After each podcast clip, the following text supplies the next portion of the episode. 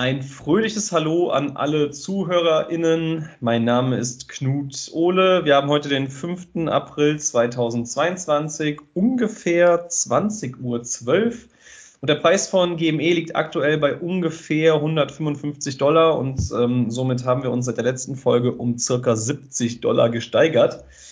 Ähm, wir haben uns heute wieder in einem, äh, zu einem kleinen Tête-à-Tête zusammengefunden, um die jüngsten Entwicklungen rund um GameStop und die Aktie GME zu diskutieren, zu beleuchten und nochmal den Blick darauf zu aktualisieren, wohin diese Reise hingehen könnte.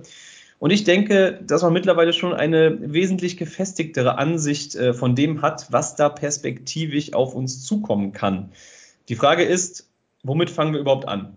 Die letzte Zeit und vor allen Dingen seit dem letzten Podcast kurz vor den Quartalszahlen Q4 2021 am 17. März 2022 war extrem turbulent.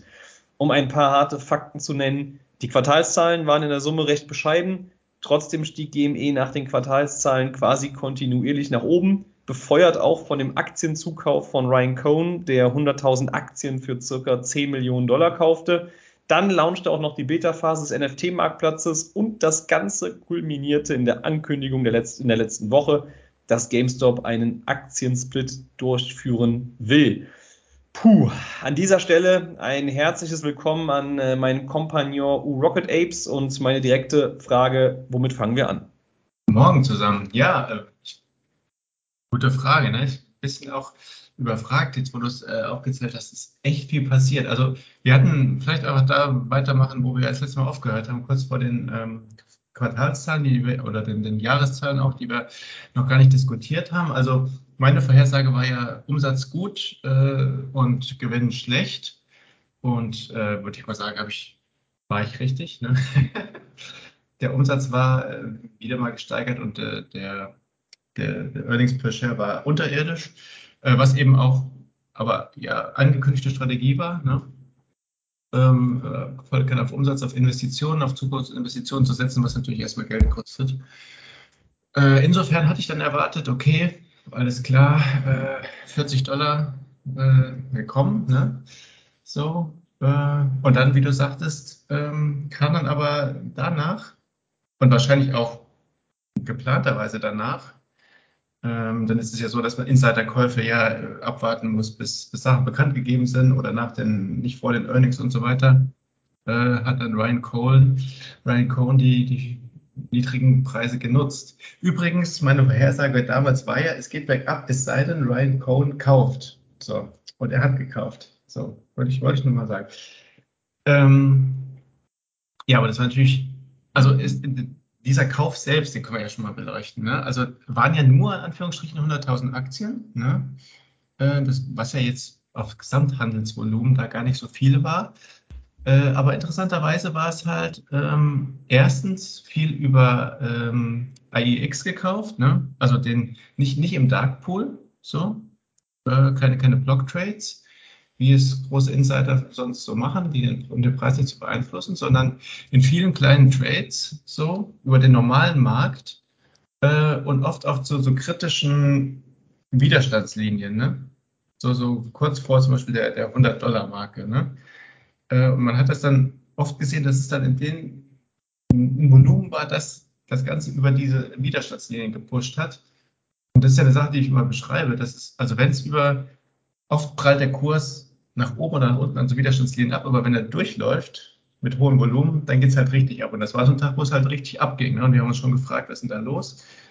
Ähm, weil es auch keine Neuigkeiten gab. Und das war eben die Sache. Also es ist interessant, ne? Ähm, was, wie man, also Marktmanipulation in Anführungsstrichen auch in einem positiven Sinne machen kann, indem man einfach auf ganz normalen Wege, also das war jetzt keine, keine illegalen Sache, aber einfach nur gezielt viele Aktien kauft. So das war auf jeden Fall sehr interessant und eben auch wahrscheinlich bewusst so, oder was meinst du? Ich habe mich nicht so sehr mit den, mit diesen, äh, mit den, mit den Kaufpunkten von ihm auseinandergesetzt. Du hast es, glaube ich, mehr beleuchtet. Ich, hatte, ich hatte das nicht äh, weiter so sagen, äh, irgendwie nach oben pusht, was jetzt, äh, wenn ich jetzt auf äh, weil ich möglichst günstigen Preis kaufen ne? und nicht viel Geld zahlen. Sprich, wenn ich vorher ähm, eine, eine Hürde äh, quasi mit einem 10.000 Aktienkaufpaket oder so ähm, übersteige ähm, und, und dann eben, was weiß ich, bei 100 Dollar, 102 Dollar oder was auch immer, ich glaube, die Käufe waren so im Bereich 96 bis 106 Dollar oder sowas mit einem Average von 101, wenn ich das richtig im Kopf habe, dann klingt das für mich erstmal nicht so sinnvoll als jemand, der eine Aktie kauft. Ähm, liege ich da falsch oder wie siehst du das? Nee, wenn du möglichst billig eine Aktie haben willst, dann natürlich nicht. Dann würdest du ähm, auch Block-Trades machen. So ähm, gibt es ja die Möglichkeit, das siehst du ja immer bei dem ETF-Rebalancing, da werden Millionen Aktien gekauft und verkauft äh, und es passiert nichts mit dem Preis. Ähm, deswegen ist es so interessant, dass du das dann eben, dass er es bewusst sozusagen scheinbar gemacht hat, äh, eben auch um dem Kurs so einen positiven Impuls zu geben, würde ich mal ja, aber, ne? aber was, was, was, was, hat, was, was ist denn sein Eigeninteresse daran? Naja, dass eine Aktie an Wert steigen, oder? Ja, schon, aber er hätte doch das Interesse eher daran, dass die Aktie an Wert steigt, nachdem er eingekauft hat und nicht, ähm, dass äh, er dann mit dem zweiten, dritten, vierten Blocktrade, sage ich mal, einen viel zu teuren Preis zahlt, in Anführungszeichen. Viel zu teuer ist ja jetzt äh, wahrscheinlich in der Preisregion auch äh, völlig obsolet, aber. Aber wenn du halt äh, 100.000 Aktien kaufst, über Darkpool, so, ne? Mhm. Und der, der, der Preis merkt das nicht, ne? Und bleibt weiter bei den 90 Dollar. Ja ähm, dann bleibt er bei 90 Dollar, ne? So. Naja, aber nach dem Filing wäre es wahrscheinlich sowieso angestiegen. Vielleicht, ja, weiß ich nicht. Also, es wäre jetzt meine Mutmaßung, ne? Also, ich meine, bei äh, äh, Elon Musk ja zum Beispiel ist es ja auch jetzt äh, bei Twitter gut, der hat wesentlich mehr Aktien gekauft, klar, angestiegen, aber so ein, ähm, ich meine, Aktienkauf von dem äh, Chair of the Board äh, zu einem Preis, den ungefähr 100 Prozent aller, aller Analysten als viel zu teuer ähm, einschätzen würde, ist natürlich ein unglaublich bullisches Zeichen. Und da wäre ich jetzt fast davon ausgegangen, dass der Kurs auch im Anschluss ohne ähm, diese bewusste ähm, Übertretung der Hürde, sage ich mal, äh, mit den, mit den Einzelblocks äh, erfolgt wäre. Andererseits, gut, checke ich sowieso nicht so ganz, ähm, wie die Aktienbewegung bzw. die Aktienpreisbewegung in der Nachbörse und der Vorbörse irgendwie, ja, also wir hatten jetzt, glaube ich, zweimal da wirklich merkwürdigste Bewegungen, die dann am nächsten Tag irgendwie mit minus 20 Prozent quittiert wurden, was, was äh, ja irgendwie man möchte sagen, nicht allzu viel Sinn ergibt, aber was macht bei der Aktie schon viel Sinn? Ich muss aber jetzt erstmal meinen Radler hier aufreißen. Du hast ja auch eins äh, da, ne? Weil mein Mund, mein Mund ist trocken. Oh, das klang, glaube ich, super, oder? Super. Ja. Dann nehme ich erstmal eine tiefe Dose. Ah, Gott. Ich, ich, ich wäre so gerne ein Testimonial. Ich würde so gerne für irgendeine Biermarke Werbung machen. Ich sage aber jetzt nicht, was ich trinke. es ist Mönchshof. vielleicht kriege ich ja, äh, vielleicht schicken Sie mir mal einen, einen Sixer zu. Ja, also, ne, wenn ihr das hört, liebe Österreicher, ich wäre dabei. Die Wahrscheinlichkeit ist leider äußerst unrealistisch, ähm, aber gut, äh, wie auch immer. Ähm, ja, also ich meine, das Ganze ist ja, also ich meine, Ryan Cohn hat zugekauft, Larry Chang hat gekauft, ähm, ich glaube, ich weiß nicht, ich glaube, irgendeiner hat noch gekauft, ich bin mir nicht ganz sicher, ähm, hat auch noch ein paar Aktien ähm, sich, sich ähm, äh, das war ein Verkauf, das war ein Verkauf, was du noch Ah ja, 700, es gab einen 700 Aktienverkauf aus Tax Purpose, wie äh, dabei stand. Äh, von, ich weiß aber nicht mehr von wem, um ehrlich zu sein. Aber Larry Cheng hat auf jeden Fall 4000 Aktien gekauft, glaube ich. Er hat jetzt 8000. Er hatte vorher 4000. Genau, das ist auch ein, ist ein Statement. Ja, ähm, ich mein, der hat jetzt auch nicht so viel Geld wie Ryan Coe, muss man dazu sagen. Ähm, das ist, glaube ich, ähm, unerreicht für die meisten. Ja, äh, gut, schaffen wir die Überleitung so ein bisschen. Ne? Also die, die haben, äh, es wurde gekauft von Insidern. Das ist ähm, das, was ähm, AMC, das Board, nicht so macht. Also die machen eher das Gegenteil. Die verkaufen fleißig. Ähm, und, und das ist ja erstmal ein sehr bulliges Zeichen, ne? dass Insider kaufen bei den Preisen. Ähm, das, das, da, da möchte man erstmal meinen, okay, das ist, das scheint eine Safe Bet zu sein, so ein bisschen. Ähm, die, die, die denken, da kommt was Großes auf uns zu quasi. Ähm, ansonsten würden sie ja jetzt ähm, nicht äh, kaufen, sage ich jetzt einfach mal so. Ne? Ich glaube, glaub, darauf können wir uns, darauf können wir uns einigen erstmal. Ähm, was sagst du denn dann, und da, das, das, da könnte man den Bogen jetzt so ein bisschen hinspannen, ähm, was, was Aktienbewegungen angeht. Wir hatten das in der ähm, Nachbörse schon am 6. Januar, glaube ich, als diese ominöse Wall Street Journals äh, News rauskam, äh, die den Aktienkurs auf plus 15 Prozent oder sowas oder 20 ja, gepumpt hat in der Nachbörse. Genau.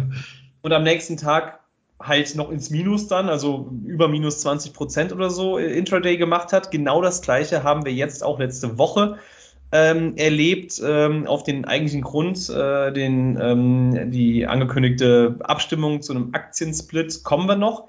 Aber die Bewegung an für sich ist ja schon doch bemerkenswert, oder nicht? Ich meine, das war zum zweiten Mal so, dass ein man mit plus 16 Prozent oder sowas in, die, in den Handel gestartet ist und Intraday dann ähm, minus 17 Prozent abgeben hat. Man hat am Ende des Tages minus 1 Prozent sogar im Vergleich, im Vergleich zum Vortag gehabt. Ja.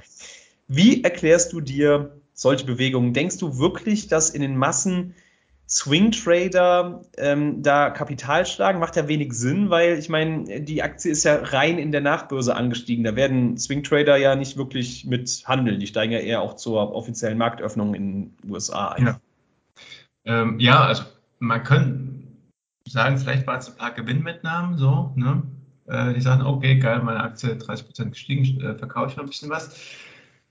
Ähm, aber da es ja auf bullischen News beruht ist und, und man nicht sagen kann, buy the rumor, sell the news, weil es gab keine Gerüchte, so, also nicht im, nicht in dem Bereich, wo wir äh, das wussten, ne, äh, war das beide Male völlig crazy. Also man könnte, also entweder wurde krass geschortet, ne, wurde es sehr wahrscheinlich, ähm, das Interessante war jetzt beim letzten, bei, beim vorgestern äh, oder wann das war, wo, das, wo der Aktiensplit rauskam, dass ähm, vorher die, die, die Borrow Rate, also die, die Gebühr zum Leihen, extrem hochgegangen ist und dann wieder abgesunken ist, ne? nachdem aus irgendeinem Grund wieder ganz, ganz viele Aktien jetzt zum Leihen verfügbar gewesen sind.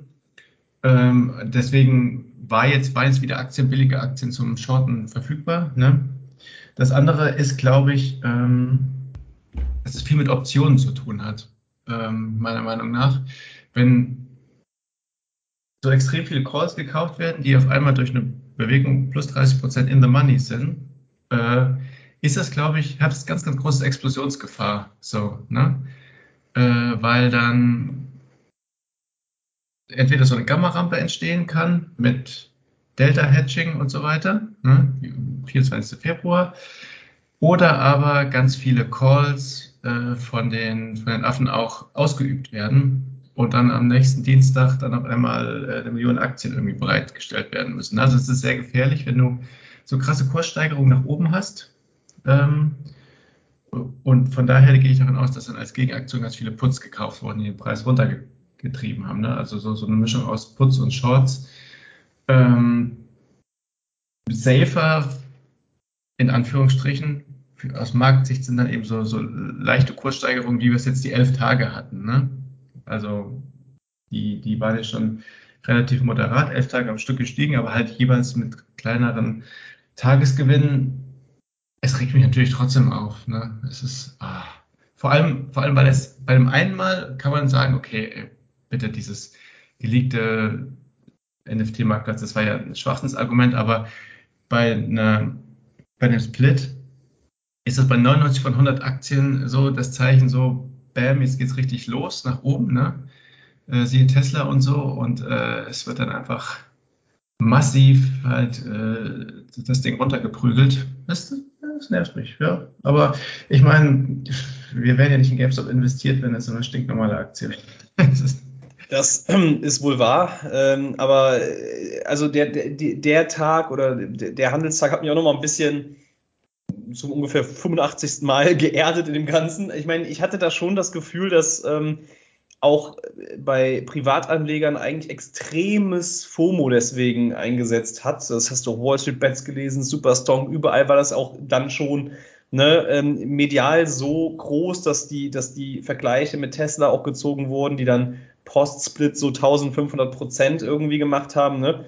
Und ähm, ich nicht das Gefühl hatte, dass jetzt Privatanleger in Massen verkaufen würden, von dem, was man einen Eindruck gewonnen hat äh, in, den, in den sozialen Medien. Ähm, tatsächlich war das auch einer der Tage, an denen ähm, hier Fidelity, diese Buy-Sell-Ratio, doch relativ stabil war dafür, dass man so viel Plus auch die letzten Tage gemacht hat. Ich glaube, die war irgendwie 65 zu 35 oder sowas. Ist natürlich jetzt nicht so vergleichbar mit diesen 90 zu 10 Ratios, die wir bei GameStop schon hatten. Aber die hat man dann auch eher immer bei diesen minus äh, 10, 15 Prozent Tagen oder so. Also für so einen Plus-Tag grundlegend, was man bei plus 10 Prozent oder plus 5 Prozent auch war und diese ganzen, die starke Kurssteigerung davor ähm, mit äh, beachtet, ist das schon ein relativ oder sehr positives ähm, Verhältnis, meiner Einschätzung nach.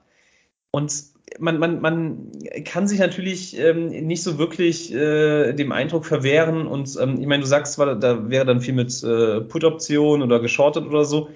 Aber an dem Tag war es auch wieder leider völlig eindeutig, dass ähm, unabhängig dessen, was in der ähm, After Hour in der Nachbörse geschehen ist, hat sich GameStop einfach auch am nächsten Tag wieder komplett eins zu eins mit dem ganzen Meme-Basket bewegt, mit AMC. Du hättest die Kurse übereinander legen können. Klar, GameStop hat mit mehr Plus gestartet.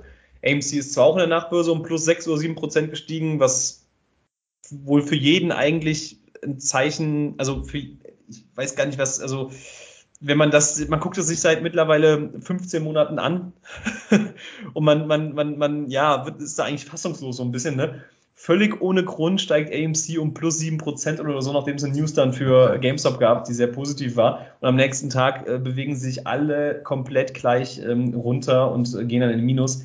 Also, ne, ich. Ja. Ich, es geschieht ja. ja ganz viel über ETFs, dieses Shorten und so weiter. Ne? Da gab es ja auch schon hunderte DDs bei Superstonk, dass das äh, über XRT oder andere ETFs passiert. Ne? Den, den Meme-ETF, was weiß ich, gibt es ja auch immer wieder neue ETFs, die aufgelegt werden, die dann zufällig auch GameStop oder AMC drin haben. Ja, und das scheint äh, eine große Lücke zu sein. Wie auch diese normalen äh, irgendwie 100% Utilization über Ortex ist toll, aber dann hast du irgendwie noch Millionen Aktien rumfliegen, die bei irgendwelchen ETFs 1700-fach äh, überzeichnet da geschottet werden können. Ja, ja man, man, ich äh, denke weiterhin, ähm, wir werden erst eine nachhaltig positive Preisentwicklung bei, bei GameStop sehen, wenn sich GameStop von AMC und diesem Meme-Basket abkoppelt. Und ich, ich meine, wir machen das Spiel ja jetzt wirklich schon lange mit. Ähm, ich sehe es einfach nicht, ähm, dass das passiert, äh, bevor GameStop nicht selbst als Unternehmen ähm, positive Zahlen schreibt. Ne? Und ähm, das wird vermutlich ja erst mit ja, Q3 2022 passieren, sprich mit den Quartalszahlen, die dann Dezember 2022 äh, kommen.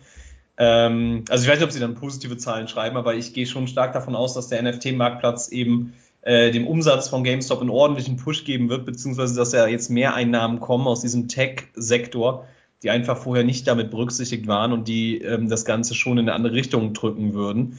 Ähm, und das macht das Ganze halt so ein bisschen, ja, was heißt zermürbend? Ich meine, wie gesagt, wir machen es ja schon seit Ewigkeiten so jetzt nicht. Ich meine, ähm, halt die Tagespreisbewegung interessiert mich immer weniger. Ich weiß nicht, wie es dir da geht, aber mich interessiert sie immer weniger. Ich gucke es mir an jo, GameStop äh, plus 25 Prozent, sehe das AMC plus 20 Prozent und denke mir, ja gut, dann geht es auch wieder in fünf Tagen um minus 15 Prozent runter, wie jetzt heute quasi. Äh, AMC genauso wieder gleich. Also das ist, ist mir auch so. Ja, äh, es ist halt, man, man, man, man ist in so einem Teufelskreis auch so ein bisschen drin und ähm, ich, es ist halt, ja, also. Ist ja auch nur gesund. Ist nur gesund, dass man sich da jetzt nicht so einen Kopf macht. Sicher, ist es auch. Ähm, es ist jetzt auch gar nicht so negativ gemeint, ne? Aber halt, äh, ich merke das an mir selbst, dass mich die, die, die Einzelbewegung, selbst diese plus 140 Prozent, die wir jetzt hatten, ne? Und das ist ja schon wirklich auch enorm, ne? Also so eine Steigerung hatte auch GameStop jetzt ähm, nicht so häufig von 78 Dollar im, äh, am Tiefpunkt nach dem Quartalsbericht äh, bis zum Maximum, ähm, naja, eigentlich war es sogar noch mehr, 150 Prozent oder so, zu 199 Dollar. Hatten wir jetzt auch nicht so häufig in der kurzen Zeitspanne, aber selbst die Bewegung, weil AMC parallel auch massiv gestiegen ist, zwar nicht ganz so stark, aber äh, es stand für mich nie zur Debatte, dass äh, ja, das leider nicht äh, wieder auch gedrückt wird. Ne? Ähm, es wäre was anderes gewesen, wenn nur GameStop stark gestiegen wäre und AMC weiter im Minus gewesen wäre. Dann hätte ich irgendwie da, weiß ich nicht, ein anderes äh, Gefühl für gehabt. Ja, ich meine eigentlich das Geile im Vergleich zu anderen Runs, die wir hatten, ist, dass es jetzt schon auch fundamental Daten basiert. Also es kommt nicht zu den üblichen Zeiten. Ne? Die üblichen Zeiten, das wär, würde jetzt gerade erst so losgehen, diese, dieser 60-Tage-Zyklus, sondern früher und eben basierend auf, auf Einkäufen und so. Insofern basiert das schon, finde ich, oder glaube ich, auf fundamental Daten in diesen Ankündigungen von GameStop, aber mit derselben Dynamik. Ne? Es geht alle nach hoch und es geht alle wieder runter. Ähm, ja, aber trotzdem ist es natürlich cool. Also ähm, der, der, der Marktplatz. Ne? Also das ist für mich, ich weiß, ich bin allgemein gegenüber NFTs äh, skeptisch, aber äh, für mich ist das gerade auf Superstock und so total unterrepräsentiert, was da jetzt eigentlich passiert. Ne? Ähm, also da gibt es ja dann ein paar NFT-Artists, die, die an der Beta-Version mitwirken, auf Twitter. Es gibt von GMEDD äh, so ein paar Informationen, wie der Marktplatz aussehen würde. Äh, es gibt bei Mutable X äh, Discord gibt es irgendwie ein paar Sachen, die gehen irgendwie unter unter R-Plays, so, ne, wo ich sage, ja, das ist schön und nett, cooles Ding, habe ich gern verfolgt, aber es ist doch jetzt nicht so wichtig wie das Ding, worauf alle Leute seit anderthalb, anderthalb Jahren warten, oder? Schwierig. Ich, ich, einerseits äh, unterstütze ich schon diese, ähm, diese DRS-Flut, äh, die Computershare-Flut auf Superstong, weil ähm, die Chance, die einfach mit, mit ähm, Computershare und mit dem äh, Direktregistrieren der Aktien einhergeht, ist, sowas gab es halt noch nie. Also es ist wirklich einmalig ja in der ähm, Geschichte des ähm, Aktienwesens, muss man so zu sagen. Ich weiß, es gab schon Mini-Small Caps, bei denen irgendeiner mal sich einfach 100 Prozent äh, des Floats quasi gekauft hat und es dann irgendwie direkt registriert hat und es hatte keinerlei Auswirkungen auf den Kurs. Ich weiß nicht mehr, welche Aktie es war, irgendeine, weiß ich nicht, irgend so ein 15 Millionen Marktkapitalisierung Small Cap, äh, Mini Cap, Micro Cap, wie auch immer. Aber es passierte halt noch nie mit so einem großen Unternehmen. Und das ist schon was anderes in meinen Augen und ähm, wirkt auch, also letztlich wissen wir alle nicht, in welche Richtung das Ganze sich entwickelt. Und das, das ist es eigentlich schon wert, dass sie damit geflutet werden, auch wenn die eigentlich wichtig, also mich interessiert ja mittlerweile, habe ich glaube ich auch schon mal gesagt, aber einfach als, als Gamer auch das, was sie da auf die Beine stellen. Ich bin da wirklich gespannt und freue mich darauf, wenn es endlich diesen Release gibt ich will ja auch unbedingt wissen, ähm, welche Konsole ich mir jetzt kaufen muss. Ne? Ich hoffe ja, dass es auf eine Konsole kommt, der NFT-Marktplatz. Ich weiß aber auch, Rocket, äh, Apes, dass du nach dem Launch des ähm, NFT-Marktplatzes wahrscheinlich erstmal sehr enttäuscht sein wirst, weil es wird zunächst natürlich nur ähm, das sein und da werden sich dann die äh, Jungs auf Jimmy Meltdown wahrscheinlich ins Fäustchen lachen. Das wird in der ersten Stage halt äh, so ein OpenCIO-Klon quasi sein, mit einem Fokus auf äh, äh Gaming, äh, ne? um es mal so zu ja, sagen. So sieht das tatsächlich aus. Äh. Ja, das ist auch so. Aber ähm, es, das hat, wurde ja in dem, in dem ähm, AMA mit, mit Robbie Ferguson oder danach in einem Einzel eigen, die, die Posts von ihm waren sowieso ein bisschen gefühlt unterbewertet. Ähm, da hat er ja eigentlich sehr, sehr klar skizziert, wohin die Reise geht. Ne? Und da war das ja auch aufgelistet mit, worüber sich ja dann später auch ähm, Loopring aufgeregt hat, über die Bezeichnung des Alpha, ähm, äh, Alpha Stage oder so. Ähm, aber der eigentliche Gaming-Part, der kommt ja erst. Der ist ja dann in der, in der zweiten Stage quasi. Ich weiß nicht, wann das kommt. Ob es 2022 der Fall ist, ob das. Ich weiß nicht, wie. Also eigentlich liefert äh, Ryan Cohn oder bei Chewy zumindest haben die immer sehr ausgereifte Produkte geliefert, die, ähm, wo eigentlich nicht mehr so viel dann gemacht werden musste. Ähm, von daher, vielleicht kommt da ja schon irgendwas in die Richtung, auch mit, mit Gaming-Parts oder Elementen. Kann ja sein, ich weiß es nicht. Kann es mir eigentlich nicht vorstellen, weil die Games, äh, die ja dafür dann relevant werden, die müssen ja auch erst noch äh, programmiert werden und die müssen ja irgendwie ähm, an die Schnittstellen angepasst werden. Also Gods Unchained äh, soll ja auch auf dem Marktplatz launchen, das wurde ja schon gesagt, sprich, ja gut, vielleicht die so zum, zum Start des Marktplatzes, ne? Ähm, aber letztlich wird es am Anfang etwas sein, wo sich dann viele Bären wahrscheinlich äh, im Sinne des Whataboutism dann auch einem so unter die Nase halten. Von wegen, ja, ist ja nur so ein OpenCIO-Klon. Ähm, was ich eben nicht, nicht so sehe oder beziehungsweise nicht so dramatisch sehe, weil, weil das eigentlich schon relativ klar in dem, in dem Ablauf definiert war. Aber andere Sachen sind ja sehr interessant, die jetzt damit ins Licht kamen. Ne? Ähm, hier diese GME-DD-Sache ähm, die da auch ähm, herausgefunden haben, ähm, okay, nee, die eine Sache, da müssen wir noch drauf kommen, aber dass sie selbst in dieser ähm, Beta, auf der Beta-Plattform schreiben, dass man nicht nur NFTs, weil ich, der genaue Wortlaut ist äh, Trade ähm, NFTs and Cryptos äh, with low fees oder sowas, ne? Also and Crypto, was genau. ist. Da wollte ich nämlich auch drauf hinaus. Also das wäre natürlich schon auch echt nochmal eine Erweiterung, die über so einen NFT-Marktplatz hinausgehen würde, weil der große Vorteil ist ja, dass es auf dieser L2-Basis mit, mit wenig Gas-Fees beruht. Ne? Und ähm, ein großes Hindernis ist ja, das haben wir ja selber beide erfahren, die wir nicht so kryptotechnisch bisher affin waren und versucht haben, uns da mal ein paar Wallets anzulegen und so. Es ist scheiße kompliziert, ne? Und du hast Scammer noch und nöcher. Und wenn du das irgendwie in einer vernünftigen Art und Weise machen würdest, mit wenig Gas-Fees-Transaktionen und du dann irgendwie Loopring Immutable, ETH und vielleicht sogar noch Bitcoin und, und äh, Dollars halt irgendwie unkompliziert ineinander tauschen könntest, allein das wäre auch ohne das NFT-Ding schon mal echter Mehrwert. Ja, cool. Äh, das werden die, äh, denke ich, schon auch machen. Das ergibt ja Sinn. Da ist ja die Expertise von Loopring auch so ein bisschen. Ne? Und das ist auch etwas, was, ähm, also Loopring ist ja eigentlich so ein, so ein ähm, die, ja, DeFi, ähm, ja, wie soll man sagen, äh, Spezialist für das Ganze. Ich meine, Loopring Wallet hatte ich mir auch runtergeladen. Die, ähm, da konnte man das ja auch schon ähm, rudimentär machen, war jetzt nicht so ein geiles äh, Interface, äh, nicht so nicht so ähm, eingängig und äh, ja, wie soll ich sagen, schön einfach. Ne?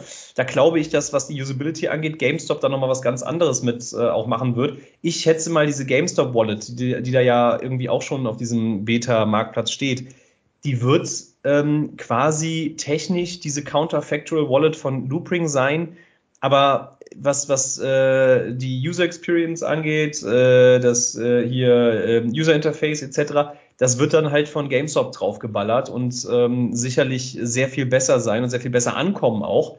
Ähm, und wahrscheinlich wird es sich auch auf die ähm, Coins äh, reduzieren, sage ich mal, die von Loopring gehandelt werden. Ne? Das ist, äh, glaube ich, ähm, Ethereum ist es. Es ist mittlerweile auch ähm, IMX, die da drauf getradet werden können, was natürlich auch Sinn macht und letztlich notwendig mhm. sein wird. Ich gehe ja weiterhin davon aus, dass es einen GME-Coin geben wird oder irgendwas in die Richtung. Oder Chimerica oder irgendwas. Genau. Ja, also ja auf dem Loopring-Marktplatz sind noch ein paar mehr. Ne? Äh, ja, ich weiß nicht, Solana oder so auch oder sowas in die Richtung. Ist, aber es sind jetzt nicht so, es ist jetzt nicht so wie bei Binance, ne? wo du irgendwie nee. 500.000 gefühlt kaufen kannst. Nee, ist kein Bitcoin zum Beispiel selbst, oder? Nee, Bitcoin ist, nee, nee, Bitcoin ist da nicht drauf. Zum Beispiel, ja. Ist jetzt natürlich auch, sage ich mal, technologisch für NFTs oder so komplett irrelevant, äh, Bitcoin, das, das muss man dazu auch sagen. Es ist nicht, ähm, der Anspruch wird wahrscheinlich nicht sein, so eine, so eine, also wirklich Coinbase jetzt Konkurrenz zu machen oder so. Coinbase ist dafür auch ähm, wie Binance zu groß und haben zu viele Shitcoins und sowas auch. Ich denke, dass das, das, das strebt GameStop da nicht an, ähm, sondern eher die Kryptowährungen, die Coins zu handeln, die dann in diesem Gaming ähm, GameFi, also Gaming Finance Space relevant sind, ähm, dass die getradet werden können. Und das macht ja auch Sinn. Ja. Ja, auf jeden Fall. Das, das wäre wirklich ein Mehrwert, wo ich sagen würde, okay. Ja. Plus halt ähm, die Frage, ne, Loopring macht ja öfter mal so, so, so Tweets mit Bier und Bank und so. Ähm, plus die Sache, die wir mit äh, Thomas Müller besprochen haben, ne? also die, die, die ganze Ingame-Sache, Items und so weiter und so fort, die dann vielleicht noch kommen könnten. Ähm, es wird kommen. Das, das, das, das, hat Robbie Ferguson auch in dem AMA ja eins zu, also ganz klar gesagt. Und das war für mich so eine der größten News, die man hätte, irgendwie hätte sagen können. Und das wurde auch alles nicht so medial äh, ausgebreitet, wie es hätte sein sollen. Ne? Er hat ganz klar gesagt, die Richtung, in die GameStop gehen will, ist, dass man frictionless, also ohne dass man es merkt, In-Game-Items in den, in den einzelnen Spielen ähm, mit den Währungen handelt und auch auf dem NFT-Marktplatz von GameStop handeln kann. Ähm, und dass man diese dann auch in der Wallet hat bei GameStop. Das hat er ja so gesagt. Und ähm, ich meine, äh, wie klar kann man es dann, also äh, für mich war das halt eigentlich die News, auf die ich seit Ewigkeiten gewartet habe, weil das für mich eindeutig in die Richtung geht, in die GameStop gehen wird, ist, so eine Art, ich will jetzt nicht sagen Steam-Klon, aber so ein, ne, so, dass du so eine, so eine App hast, auf der du quasi so marktplatzmäßig handeln kannst, dass aber diese App auch als Launch-App für die Games, für die Blockchain-basierten Indie-Games äh, äh, basiert, ne? Idealerweise, und ich denke schon, dass es sich in die Richtung auch entwickelt. Ich meine, ganz ehrlich, äh, Rocket Apes, was, wir haben ja von dem Kram schon im August oder so gesprochen, oder September oder so, ne? Es ist ja sowieso verrückt, dass sich das, das tatsächlich in die Richtung bewegt, in die, also in die, über ja. die wir schon gesprochen haben von so, von so vielen Das Krasse ist eben, seitdem Robbie, Robbie Ferguson das rausgehauen hat, ne? Ja. Zu dem Zeitpunkt ist dann der Kurs dann um 70 Prozent gefallen, ne? Das stimmt. Das, ist, ähm, das, das stimmt. Aber, und ich meine, die Idee ist ja weiter gewesen und deswegen, ich glaube jetzt einfach mal, wenn wir das, äh, die Idee, die wir schon vor längerer Zeit hatten, als wir mit Thomas Müller drüber gesprochen haben und so, ne, dann wird es wahrscheinlich sich auch jetzt in diese Richtung bewegen. Ich denke, es ist auch ein, ähm, in, in, angedacht, dass, äh, weißt du, diese Blockchain-basierten Games, dass die auch möglichst, ich meine, das Prinzip von allem, Metaverse, was auch immer alles, ist ja eigentlich Offenheit. Ne? Es geht um Offenheit. Und zu Offenheit gehört natürlich auch Cross-Plattform. Ne? Das ist nicht nur PC-basiert, sondern in meinen Augen, und das wäre auch fahrlässig, diesen Markt zu ignorieren, wird es auch die Konsolen äh, umfassen. Und dann ja. wird es wahrscheinlich eben nicht nur eine, eine Microsoft Xbox äh, sein, sondern auch wahrscheinlich die PlayStation. Und das haben wir doch heute auch gesehen, was GME genau. da rausgehauen hat.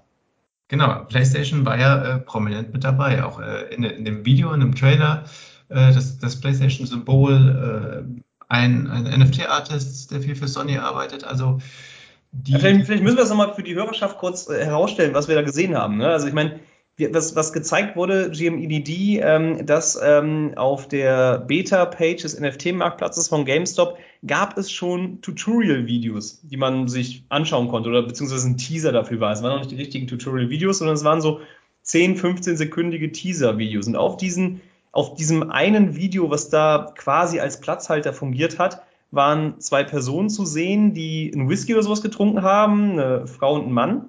Und ja. die Frau hatte vor sich ein iPhone liegen, das ist auch relevant. Und im Hintergrund waren Sony-Fernseher und es waren ganz, ganz groß die vier bekannten Sony-Symbole, ähm, also der Kreis, der Dre das Dreieck, Viereck und äh, was ist das andere noch? Äh, ja, du weißt, was ich meine. X, das X. Ja. Die waren da zu sehen im Hintergrund.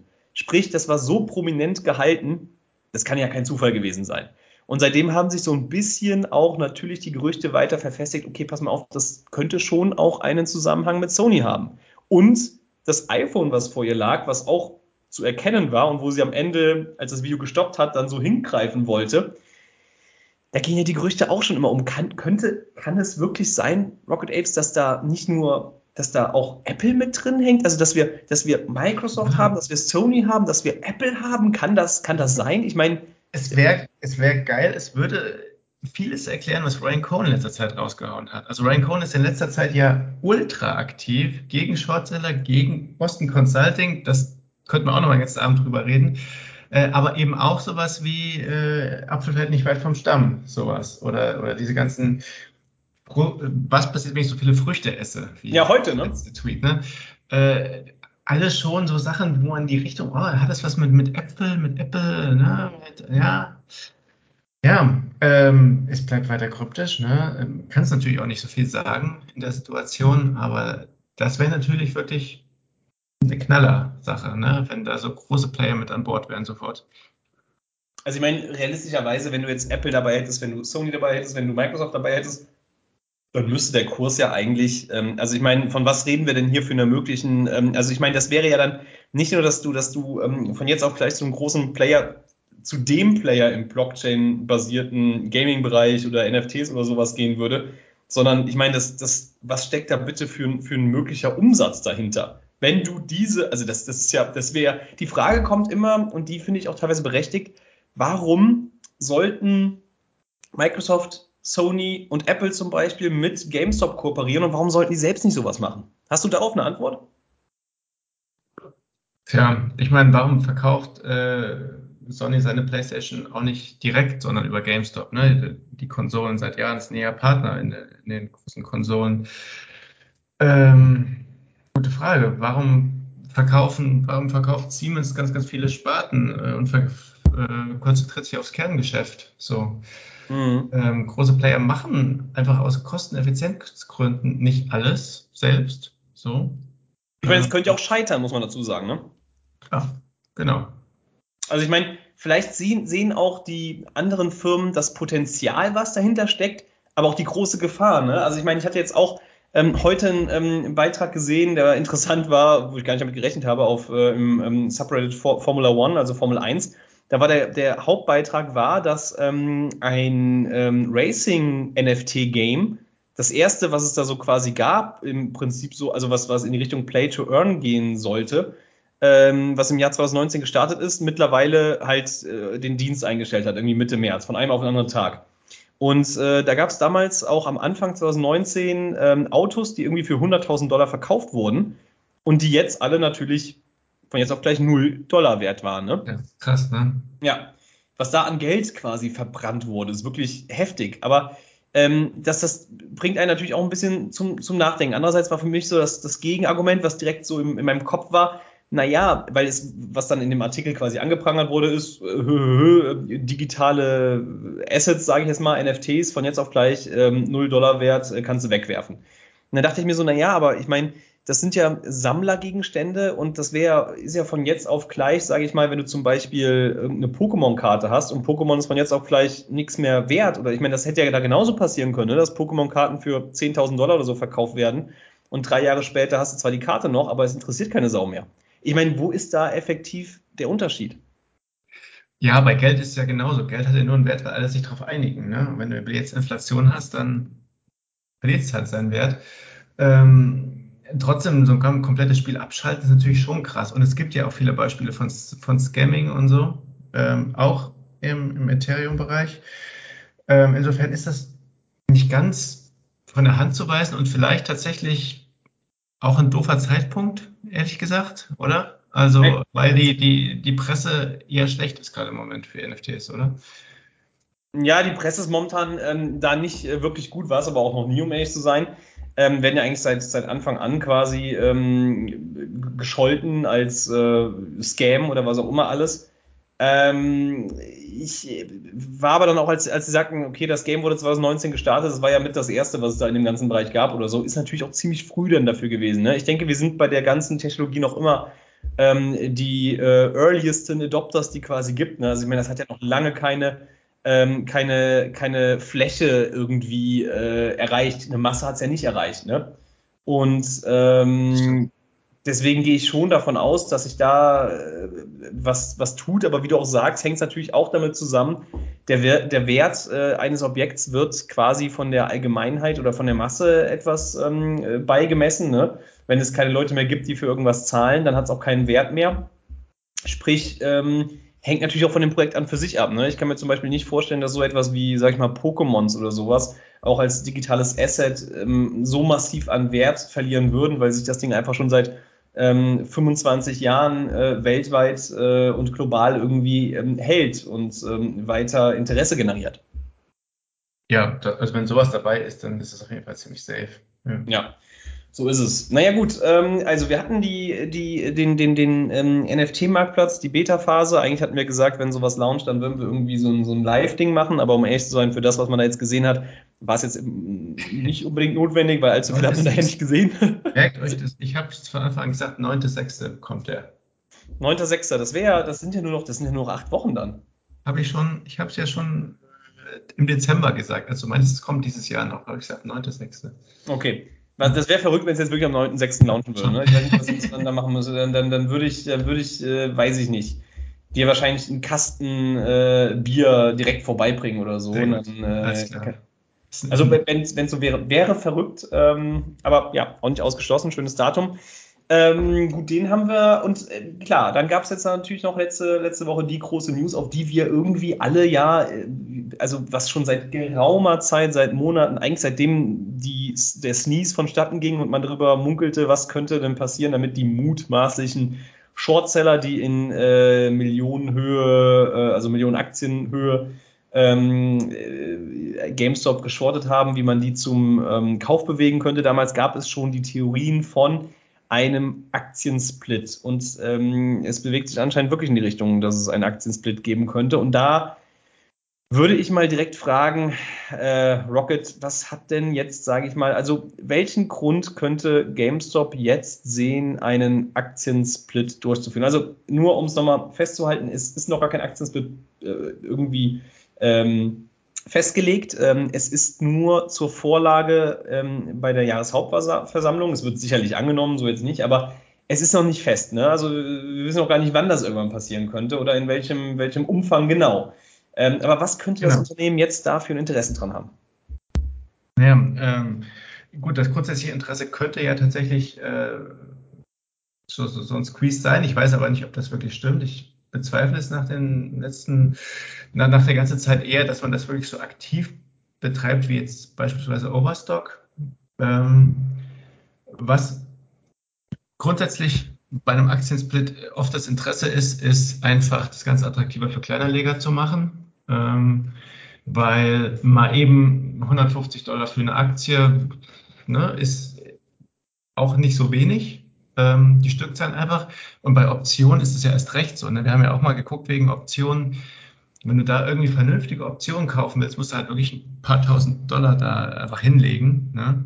Ähm, das würde dann bei einem Aktiensplit natürlich auch wesentlich günstiger werden. Also es ist dann oft äh, gut für Kleinanleger, so ein, so ein Aktiensplit. Ähm, und vor allem mit der, der Form, wie es jetzt gemacht wird, weil eigentlich ist es ja eine Aktiendividende Ne? Das ist ja schon nochmal ein Unterschied zu einem normalen Split, wie jetzt ähm, bei äh, Google jetzt. Ne? Mhm. Glaube ich, einfach sagt, okay, wir verdreifachen einfach alles. Ne? Hier äh, Broker macht man einfach die ganze Zahl mal drei und dann ist gut und den Kurs durch drei, so fertig. Ne?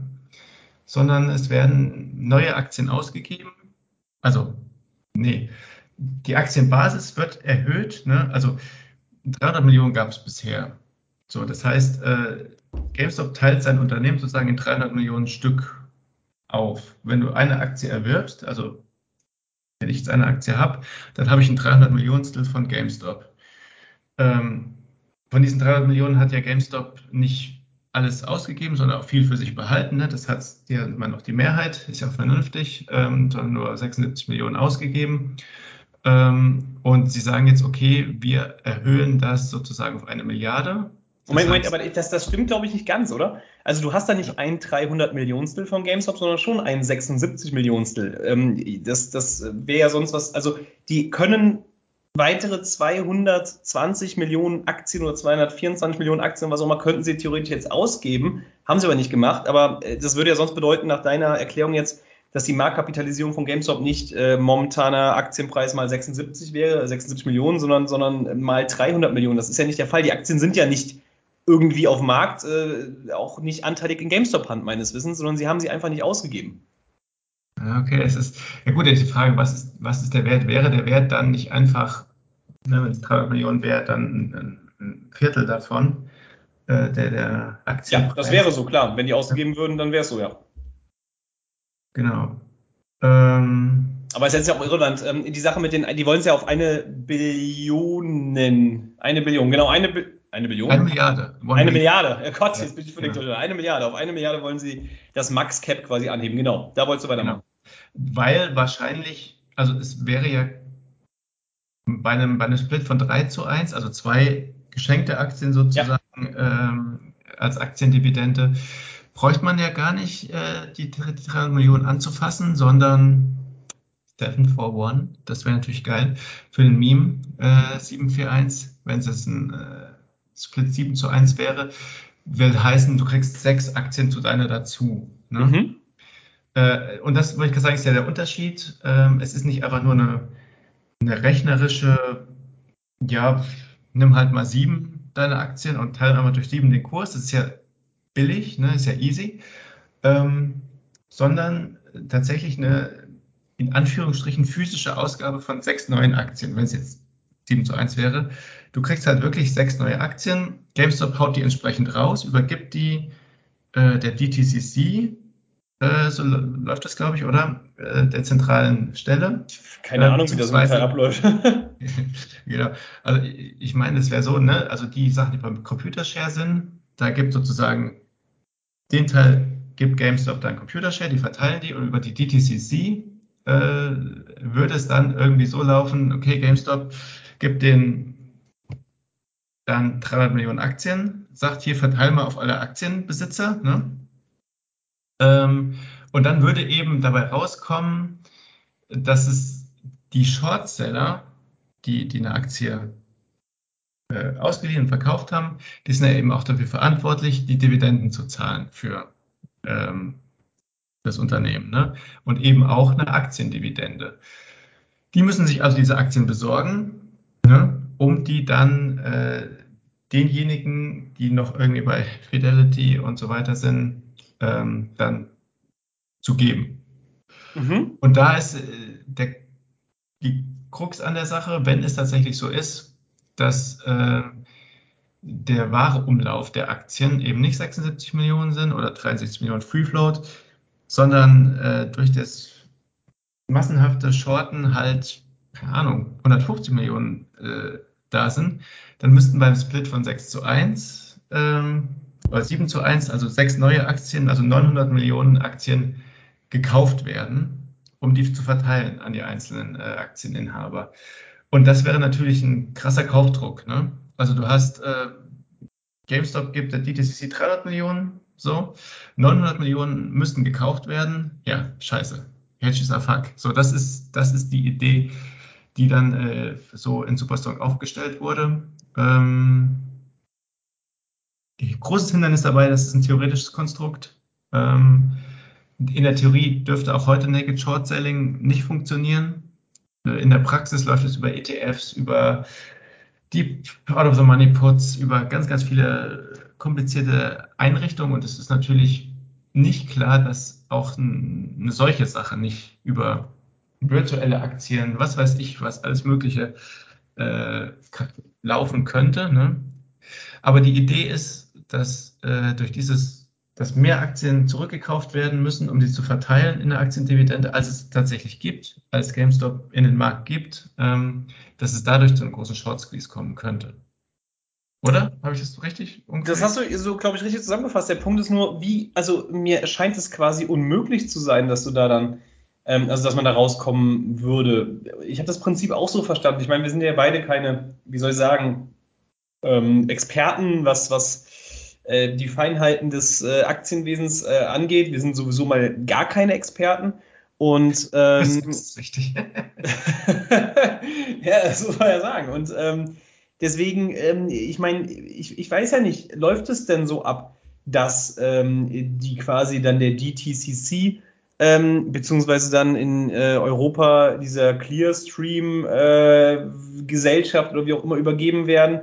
und dass äh, die das dann irgendwie fröhlich verteilen. Wie kann man das denn? Also ich meine, mir ist es vom Ablauf her nicht so ganz klar. Und aber wenn es so wäre, ne, dass jeder, also das als Dividende ausgegeben wird, so wie ich es auch verstehe, dann kann doch eigentlich jemand, der GameStop shortet, da gar nicht rauskommen. Er kann das ja gar nicht bedienen. Er müsste ja theoretisch ähm, die Dividende weiterreichen. Naja, äh, das Prinzip also dein Bankguthaben zum Beispiel, ne? das Bankguthaben, was alle Banken haben, Bilanzsumme, existiert ja auch nicht. So, du kannst ja nicht, wenn jetzt alle hingehen würden und zu ihrer Bank gehen und sagen, gib mir mal mein Geld, funktioniert das ja auch nicht. Die Bank hat dein Geld ja auch nicht, ne? sondern nur einen kleinen Teil davon, den Rest investiert sie in dem Vertrauen darauf, dass eben nicht alle kommen und ihr Geld wollen. Ähm, irgendeine Art Prinzip, die das, äh, also irgendeine Anwendung, die dieses Prinzip widerspiegelt, könnte ich mir auch dabei vorstellen, äh, allen Aktieninhaber theoretisch ihre Aktienanzahl anzuzeigen. Sie existieren aber gar nicht. Ne? Mhm. So. Weil nicht natürlich nicht alle hingehen und gleichzeitig verkaufen äh, und dann ihr Geld haben wollen. So. Irgend sowas in der Form könnte ich mir durchaus vorstellen. Ist natürlich kriminell, Völlig außer Frage, aber viel von dem, was passiert, äh, ist ja eh nicht anders zu erklären. Also ich will jetzt gar nicht sagen, dass es so sein muss, ne? aber ich will es auch nicht unterschätzen. Ne? Hm. Ja, ich, also ähm, es klingt für mich so, als, als wäre das auf jeden Fall eine Sache, die ähm, ja, Shortseller zum Kaufen der Aktie irgendwie ähm, führen müsste. Aber ich, ich, ja, bin da weiterhin, äh, also meine Meinung ist, ist weiter so, dass ähm, der Kurs sich in meinen Augen erst wirklich nach oben bewegt, wenn, wenn GameStop ähm, über die eigenen Produkte, im, Endeffekt, im Endeffekt äh, NFT-Marktplatz, äh, den ich da schon äh, ganz weit vorne sehe, äh, so etabliert, dass es ähm, signifikant mehr Umsatz macht und das ein Zeichen quasi an, an auch ähm, die Analysten, Schrägstrich, die ähm, ja, Privatanleger außerhalb unserer Blase ist, äh, dass, dass äh, hier ein, ein seriöses Geschäft äh, quasi am Entstehen ist, äh, was ähm, im Idealfall einen sehr großen Marktanteil im Bereich des äh, Gamings, äh, was in der Zukunft in meinen Augen mit Blockchain-basierten Gaming schon auch ähm, stark assoziiert ist und zusammenhängt ist dann, dann, dann wird meines Erachtens das Ganze erst davon loslösen. Ich habe keine Ahnung, wie du schon sagst. Ich meine, gefühlt gibt es oder könnte es zig Möglichkeiten geben, wie das irgendwie wieder umgangen wird und warum der Aktienkurs nicht steigt. Sind wir mal ganz ehrlich, eigentlich dachten wir auch, wenn es solch eine Ankündigung gibt, ähm, dass ein Aktiensplit vermutlich durchgeführt wird mit den ganzen, also dem ganzen FOMO, was sich quasi überall in der Community, sei es Wall Street Bets, Superstrong, Twitter, wo auch immer, ähm, etabliert hat, dass das den Kurs eigentlich auch nachhaltig nach oben ziehen müsste. Das Gegenteil ist passiert, der Kurs ist um fast 20 Prozent gefallen, intraday. Genau. Ich meine, ein Argument dagegen, dass ein Squeeze sicher ist, ist ja, es wird ja ganz, ganz viele äh, Institutionen, Hedgefonds, wie auch immer geben, die derzeit am Rande stehen ne? Mhm. und viel, viel mehr Ahnung und Einblicke haben als wir. Wenn die sagen, okay, das ist ein safes Ding, dass es Short Squeeze geben wird, dann würden die doch alles reinbuttern, was geht in GameStop, oder? Ja, sicher, klar. Ne? Und das ist ja, passiert ja offensichtlich nicht. Äh, vom Volumen oder vom, vom Kursverlauf her sehe ich das halt nicht. Ne?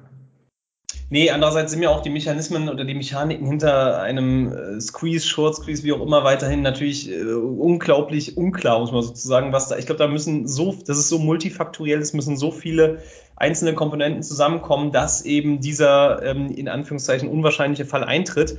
Ähm, ansonsten würde ja kein ähm, ja, gesunder, gesund denkender Mensch irgendwie ähm, überhaupt shorten, wenn er da regelmäßig Gefahr laufen würde, äh, quasi unendlich viel Verlust zu machen. Ähm, das muss man natürlich auch äh, mit äh, berücksichtigen in der, in der Diskussion. Ähm, ich verstehe zum Beispiel auch nicht, wie sich jetzt die Borrow Fee die letzte Zeit wieder entwickelt hat. Ne? Also die Borrow Fee ja. ist, ähm, als, als wir bei 80, 90 Dollar waren oder 100 Dollar, stieg sie plötzlich, um es mal sozusagen, doch massiv an. Ähm, sie stieg weiter massiv an, als der Kurs weiter stieg ähm, und hatte dann quasi auch am Maximum ähm, des Kurses auch das Maximum der Borrow Fee. Bei 195 Dollar oder so war es damals dann irgendwie, ich meine, ist ja noch nicht so lange her, da war dann die Borrow Fee bei 24,6 Prozent oder so. Ja. So, und jetzt fällt der Kurs wieder seit ja, eigentlich noch nicht so lange, drei Tagen oder sowas und die Borrow Fee rast rapide runter. Das ist für mich eher widersprüchlich, ja, um zu weil sein. eigentlich äh, würden jetzt Aktien geliehen werden, äh, um sie zu genau. Das heißt ja, Nachfrage müsste den Preis antreiben. Ja, und, ja. und, und als, als der Kurs stark anstieg, stieg die Borrow Fee stark an. Also ähm, was für mich nicht so viel Sinn ergibt, weil in dem Augenblick müssten ja eigentlich, also auch wenn, also klar, okay, wenn wir davon ausgehen, es wurde immer weiter geschortet oder so, wovon ich ausgehen würde, würde doch aber jetzt in dem Augenblick und die Zahlen von Ortex, äh, wie viel am Tag äh, geliehen werden und zurückgegeben werden, die, ähm, ja, ob die stimmen, die werden nicht zu 100% stimmen, aber wahrscheinlich schon ein guter Indikator sein. Momentan wird wieder mehr geschortet als äh, zurückgegeben. Ähm, aber die Borrow Fee, die ist jetzt nur bei 6% von ursprünglich 24%. Also was hat es damit eigentlich auf sich? Tja. Wer, die Frage ist, wer verleiht das? Also wer wirft die Aktien sozusagen auf den Markt? Mhm. Und, oder auch nicht? Ich habe keine Ahnung. Sind das ETFs? Sind das institutionelle Investoren? Sind das die Broker, die dann äh, ganz groß Pakete auf einmal freigeben oder nicht? Das weiß ich halt nicht. Mhm. Keine Ahnung. Naja, es sind schon doch die, die Broker, die die ähm, Aktie meines Wissens freigeben. Ähm, die, also Fidelity, äh, ja, zum Beispiel auch, im großen Stil Interactive Broker auch. Ähm, aber ja, mir, mir ist auch nicht klar, wie, wie plötzlich immer diese riesigen Pakete an Aktien quasi dann auch frei werden. Also äh, die geliehen werden können, obwohl die Bewegung jetzt nicht darauf hätte schließen lassen können, dass plötzlich irgendwie eine halbe Million Aktien zurückgegeben worden wären. Ne? So nach einem, gefühlt nach einem Minus 8%-Tag, alles geht nur runter, ähm, werden dann irgendwie 500.000 Aktien frei. Klar, mir, mir, ist schon klar, dass auch die Aktien, das, nicht, das ist ja nicht so, dass das bedeutet nicht, dass immer zu dem Zeitpunkt an Aktien zurückgegeben worden wären. Das ist ja kein, ähm, kein endlicher Vorrat, muss man so zu sagen. Aus Liquiditätsgründen können Market Maker ja zum Beispiel auch immer wieder Aktien quasi ähm, ja, äh, auf den Markt werfen. Ne? Es ist ja so.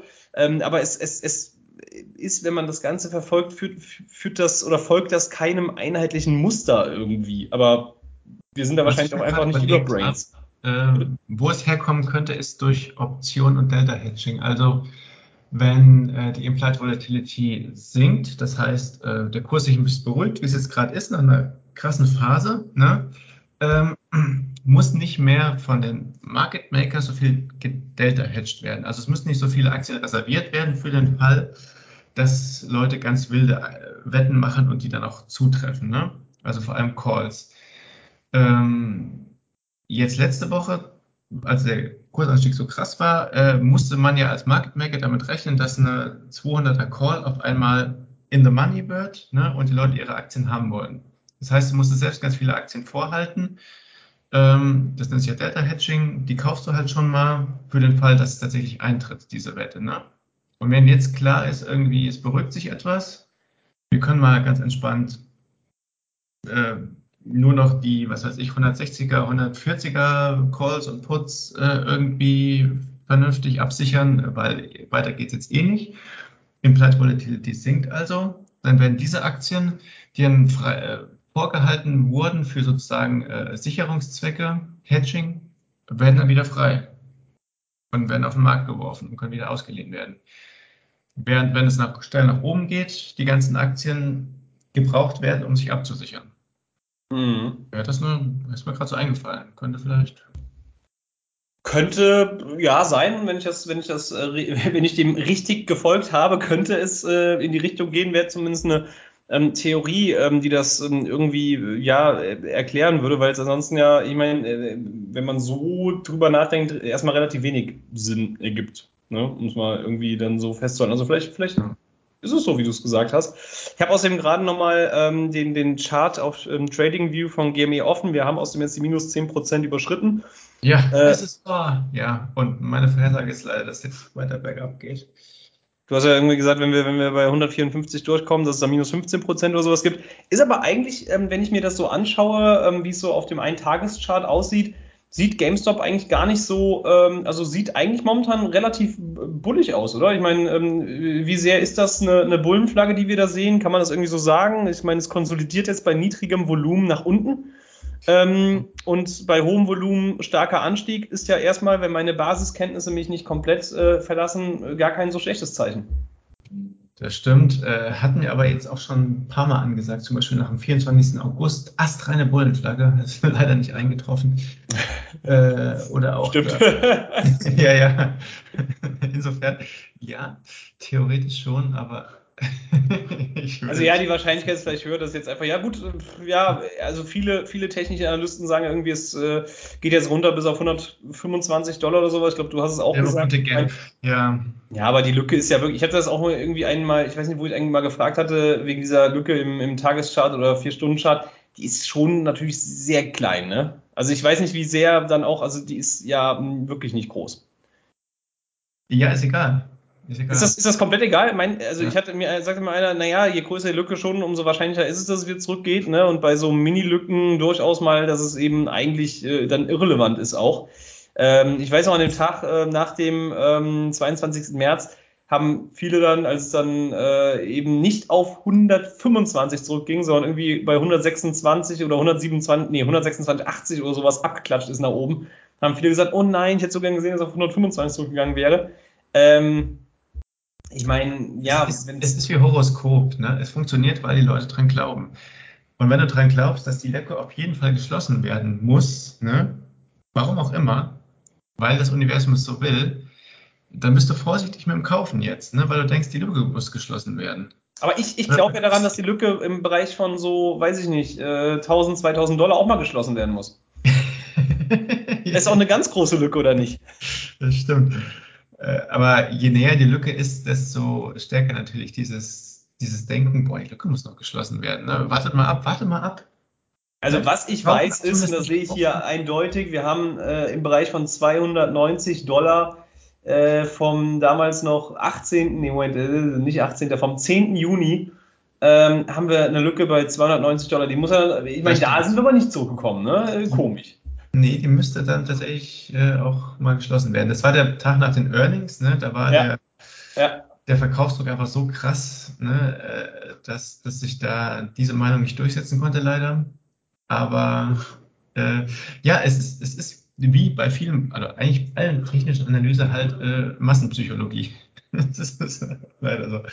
Es ist Massenpsychologie. Ja, gut. Ähm, was ist dein, ähm, also dein Ausblick jetzt für die nächsten ähm, Wochen? Äh, also um ehrlich zu sein, was, ich weiß auch gar nicht mehr, was mich irgendwie jetzt hier weiter, also ab welchem Punkt ich wieder was in, negativen oder positiven Sinne fühlen würde, ähm, kann ich hier nicht sagen. Also ich sag mal so, wenn wir unter 78 Dollar gehen würden, dann ja, fände ich es irgendwie schade, weil wir den ganzen Weg. Aber der, der, Weg nach oben geht ja dann auch immer sehr schnell, wie man gesehen hat. Ne? Ja, genau. ähm, aber 78 Dollar siehst du wahrscheinlich auch eher nicht mehr, oder? Nee. Äh, dafür waren zu viele bullische Nachrichten da eigentlich, so, ne? wobei man sowieso gar nichts ausschließen kann. Also ähm, mich hat mir das nochmal Mut gemacht, ne? weil ich ja immer auch so ein Pessimist bin, zu sehen, okay, selbst wenn wir bei 78 Dollar sind und die ganze Zeit bei 140 der absolute Minimum war, okay, dann geht es dann wieder hoch. So, das ist ganz cool. Ähm, was ich jetzt gerade, also was ich ja irgendwie schon geschrieben habe, was immer noch meine Meinung ist, langsames Ausbluten. also geringere Volatilität, ne, geringeres Volumen jetzt äh, und größtenteils immer mal wieder rot. So, ne, mit, viel mit dem Markt gehen und den Markt sehe ich leider jetzt auch eher negativ. Ähm, die gesamte wirtschaftliche Stimmung sehe ich sehr negativ äh, und deswegen auch in nächster Zeit erstmal GameStop.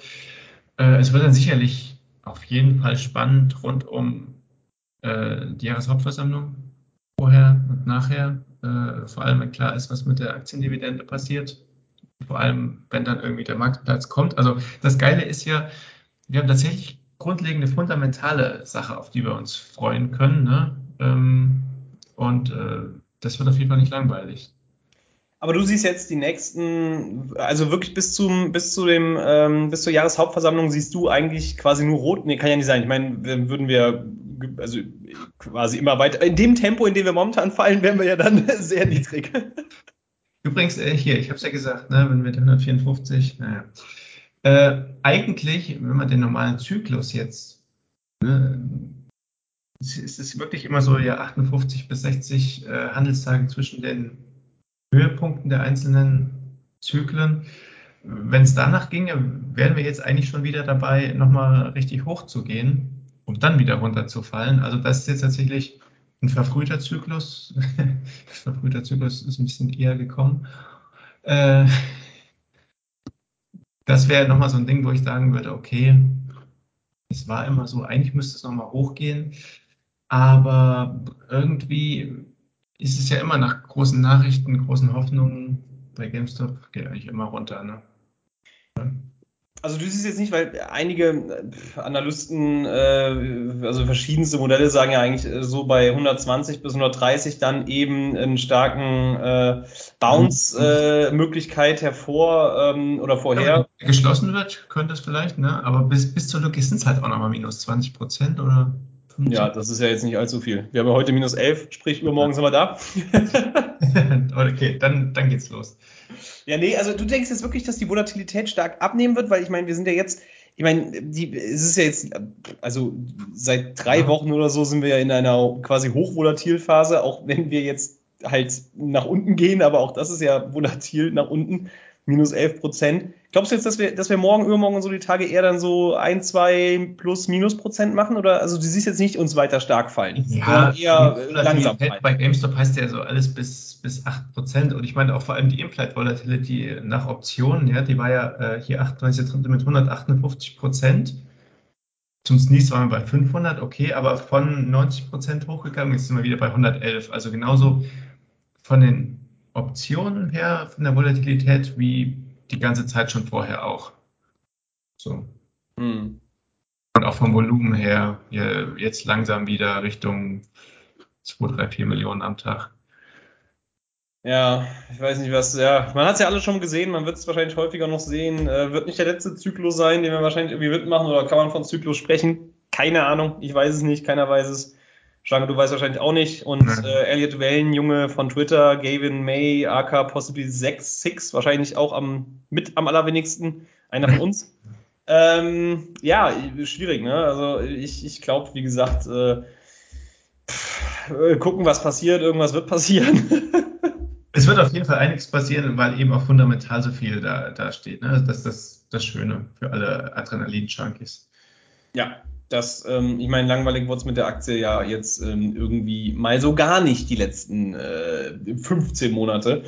Ja, es gab schon noch Phasen, wo es ja, wenig Gut, das stimmt schon, ne? Also eigentlich war die, der Januar war ziemlich lame. Ja, gab schon ein paar, aber jetzt ist gerade wieder mal Action drin. Der, der, Januar war wirklich langweilig und, und das ist eigentlich, äh, ja gut, ich meine, der Januar war tatsächlich oder auch ähm, halt November oder Dezember bis Januar war eigentlich ja bei allen äh, Aktien ziemlich scheiße, also wo es eigentlich nur langsam nach unten ging. Ähm, das ist, ähm, ja, ich meine, die Gesamtmarktlage ist natürlich auch jetzt wieder so ultimativ beschissen. Wir müssen nicht über Ukraine oder so reden, Inflation, alles. Letztlich gibt es, wenn man das auf breiterer Marktsicht sieht, wenige Zeichen, die auf, also irgendwie irgendwas Positives äh, mit sich, äh, in sich bergen. Ähm, aber ja, gut, letztlich wäre es jetzt bei GameStop wahrscheinlich auch völlig irrelevant. Wobei diese Negativ-Beta-Geschichte sich ja auch dann irgendwie nicht so wirklich gezeigt hat. Äh, schon, schon länger nicht mehr so wirklich. Tagen gab es schon einen oder anderen Tag, wo wir positiv waren und der, der S&P negativ, ne? Ja, ja, genau, ja, das war jetzt hier in dieser, in dieser 150% Plus-Phase, ne? aber ansonsten. Ja, aber ansonsten nicht, ne? Nee, ansonsten wieder eher nicht. Also, also es hat sich jetzt nicht unbedingt gezeigt, dass wenn, wenn der, wenn der S&P 500 minus, minus 5% am Tag macht oder so, dass wir dann äh, plus 20 haben oder so. Ja, das nervt mich auf Superstock immer. Don't fucking dance, wir werden alle sterben und deswegen wird GameStop Stimmt. Das ist mir auch, das ging mir auch nach dem, nach, der, nach der Ankündigung zum Aktiensplit außerdem so ein bisschen ähm, gegen den Strich, dass überall, sei es der Sammelfaden, äh, Spielstock oder Superstorm oder so, alle tun dann so, als, als hätte man irgendwas erreicht. Ich weiß nicht, ganz ehrlich, für mich, äh, mein, mein Gesicht wird zum ersten Mal sich wahrscheinlich zum Lächeln bewegen, wenn wir vierstellig sind oder so. Vorher denke ich mir eher, okay, es ist alles so wie immer. Ne? Ich glaube, dass nicht durch irgendeinen massiven Anstieg in der Nachbörse oder in der Vorbörse oder sowas. Äh, also, den Glauben habe ich schon längst verloren. Naja, wobei das Nies vor allem in der Vor- und Nachbörse stattgefunden hat. Ist es so? Weil ich erinnere mich schon noch stark daran, als ich da davor saßen wir auch äh, halt in der, ich, ich erinnere mich an, den, an die Nachbörse, als äh, Elon Musk GameStop getwittert hat, da ging es natürlich nach oben klar, aber äh, die, die Bewegung am Tag war schon teilweise auch ab. Ah, auch, auch, auf jeden Fall, aber du hattest auch eben mal plus 100 Prozent in der Vorbörse so. Ja. Oder, oder auch im März da oder äh, auch im Februar. Äh, da Aber das ist auch was anderes vom, vom Verhalten irgendwie. Ne? Also ich hatte eher das Gefühl, dass wenn die Nachbörse explodiert, dass es dann am nächsten Tag eher langsam immer ausblutet. Wenn es in der stimmt. Vorbörse sukzessive ja. steigt, dann hat das nur eher positive Wirkung auf, den, auf, die, auf die Markteröffnung. Was ja auch mal interessant wäre, ja. das irgendwie so zu untersuchen, ne? Yes, ja. Weil, ich meine, was, welche Mechanismen da am Werk sind oder warum das dann so ist, äh, wird wahrscheinlich auch keiner irgendwie seriös beantworten können. Naja, wie auch immer, äh, ich glaube, wir, wir, ähm, wir sind schon bestimmt wieder über eine Stunde hier am, am, am, am, Reden. Ich weiß gar nicht, wie viel ist es? Eine Stunde neun, sechs, sieben, was weiß ich auch immer.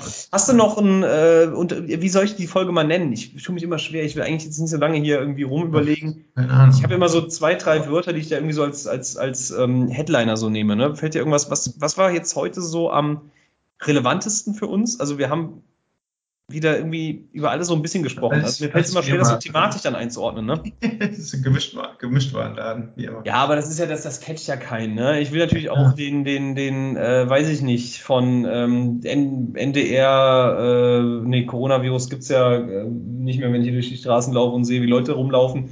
Gut, der NDR-Podcast wird nicht so relevant sein. Welcher Podcast? Ich kenne mich bei Podcasts nicht aus. Irgendwie, was gibt's? Gemischtes Hack oder sowas? Irgend so einer heißt. Ja, also, dass die Hörer. Wir brauchen, wir brauchen, also, liebe, liebe Affen von Spielstoff, helft uns mal hier so ein bisschen äh, geiles Marketing zu machen. Hier so mit Headlines und geil und, und fancy und so. Weißt du? So. Ich, ja, das, das wäre super, ähm, wenn man da was. Äh, ich bin aber eigentlich auch, weiß ich, denke mir einfach, ja, eigentlich auch, ich möchte nicht so, so ähm, clickbaiten. Ich hasse das. Ich will eigentlich so richtig deutsch daherkommen und ich mache, weißt du was? Ich mache jetzt den langweiligsten Titel, den es je gab.